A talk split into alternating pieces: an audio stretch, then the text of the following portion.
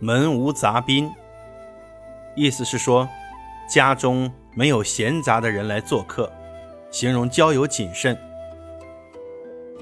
晋朝的刘谭很小的时候，父亲就去世了，他家境贫寒，只能住在简陋的草屋里。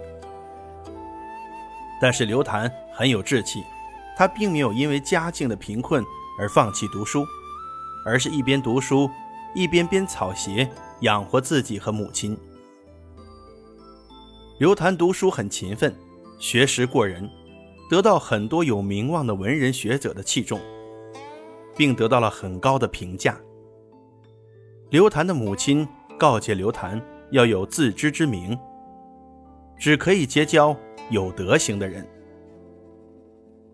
当时有一个叫孙胜的学者，写了一篇有关哲学的文章，口口声声说当今没有人能够驳倒文中的论点。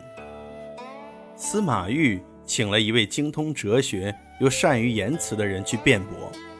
结果失败了。司马懿想到了刘谭，认为刘谭一定能够驳倒孙胜，于是派人请来了刘谭。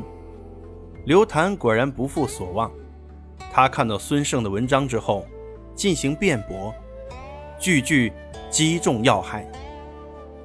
孙胜心服口服，甘拜下风。一时间，刘谭声名鹊起。但是刘谭依然深居简出，洁身自好，只与有才学和有德行的人交往。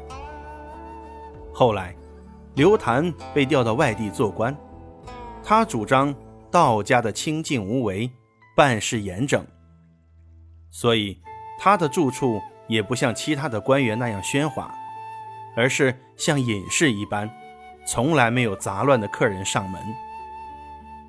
这就是“门无杂宾”的由来。